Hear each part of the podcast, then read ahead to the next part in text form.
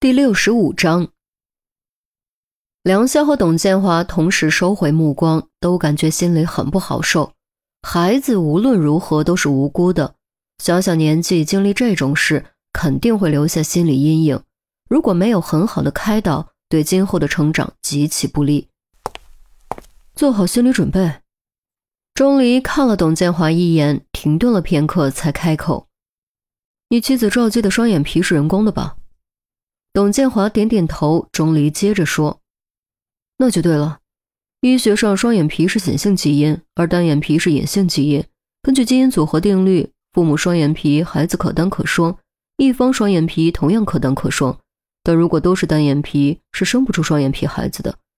当然，我说的是正常情况，毕竟还存在基因变异，或者有的小孩随着年龄的增长，眼皮会产生变化。”找了个树枝，在地上画出基因遗传图谱。你们两个都是单眼皮，可你的两个孩子都是双眼皮。我不禁要问：如果一次是特殊情况，连续两次特殊情况的概率有多大？比连续中五百万的概率大吗？于西对遗传定律的印象还停留在高中生物时期，没想到眼皮竟然也是这种显性遗传方式。连忙掏出手机翻赵姬的微博照片，果然发现两个孩子都是双眼皮，忍不住掩口惊呼：“ 也就是说，两个孩子可能都不是董先生的。”这回董建华没有暴走打人，可他的眼神却可怕极了，就像择人而噬的恶狼般森然可怖，让人不寒而栗。他用这种杀人的眼神死死盯着梁潇。声音低沉沙哑：“不是我的，那就是你的了。难怪你对孩子这么上心，天天主动接送。我还以为你是喜欢他们，没想到，竟然是你的孩子。或许是刚才那一拳的关系，亦或许是觉得再装下去没有任何意义，梁潇不再装无辜了，一反常态，冷笑道。”哼，董老便，你真以为我把你当朋友？实话告诉你吧，在你和他认识以前，我和他就认识了。我们是大学同学，我们曾经是恋人，我们也曾许下相守终身、白头偕老、海枯石烂的诺言。可是，校园是童话，社会却不是，生活更不是。现实的生活就是地狱。他能将所有的童话全都破灭，他毁了我的爱情和幸福。说着说着，冷笑就变成了咆哮。于西毕竟刚离开校园，杜斌也才工作两年，对曾经的校园生活记忆犹新，所以格外能体会梁潇爆发出的感情。然而，那又能怎么样呢？现实是地狱，你能爬出去吗？你所能做的就是爬高一点，让自己少受点苦，就好像从地狱十八层爬到十一层，其实还在地狱里，只不过相比较而言舒服些而已。对此，钟离的表情却截然不同，撇了下嘴，似乎有些不屑。他承认，现实和理想相比的确是地狱，但那又怎样？谁规定一定要遵守地狱的规则？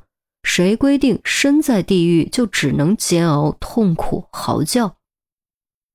大多数人都只看到了地狱的深度，却没有看到地狱的广度。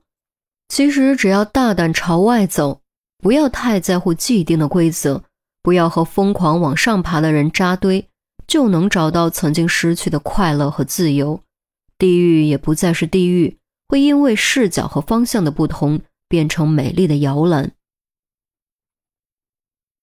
我没本事，不能给她富足美好的生活，不能兑现诺言，让她生活的像公主一样，所以我只能忍痛和她分手，让她去追寻她希望，也是我希望的那种生活。梁潇笑了笑得很温柔，是那种对爱人才会出现的温柔。他成功了，他找到了梦想中公主般的生活。他很快乐，我也替他高兴。我可以放心了，我再也不会打扰他，我会一直一直默默祝福他。可是，话锋一转，梁霄的语气忽然变得凌厉。一次偶然的机会，我做了你的司机，再次见到了他，他竟然在哭。你怎么能让他哭？你怎么可以？董建华眼角抽搐，依稀记得那是六年前的事，具体什么原因忘了，好像和他总是晚上不回家有关。至于不回家的原因，有时候是忙，有时候是应酬，有时候则是……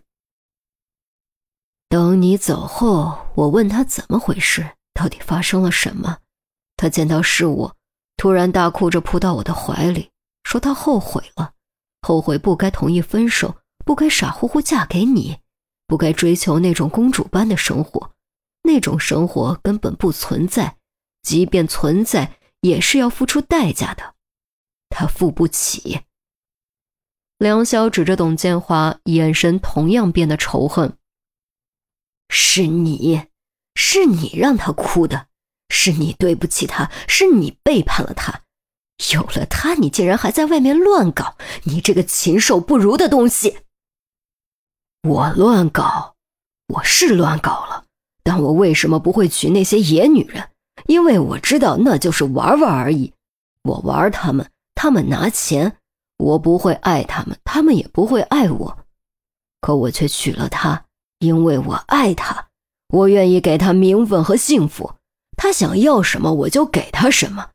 各种名流聚会，我也只带她去。我难道还对不起他不成？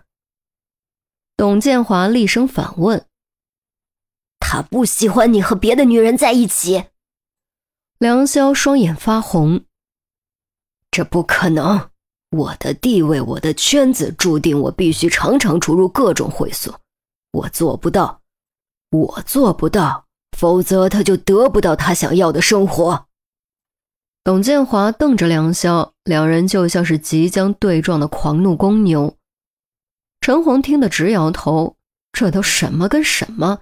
一个为了所谓的好生活选择分手，一个为了所谓的好生活嫁给富商却又以泪洗面，最后一个竟然觉得自己乱搞是必须的、光明正大的。果然，可怜之人必有可恨之处。乱七八糟的事情注定是非多，他就不明白了。简简单单的生活不好吗？人们常说平平淡淡才是真。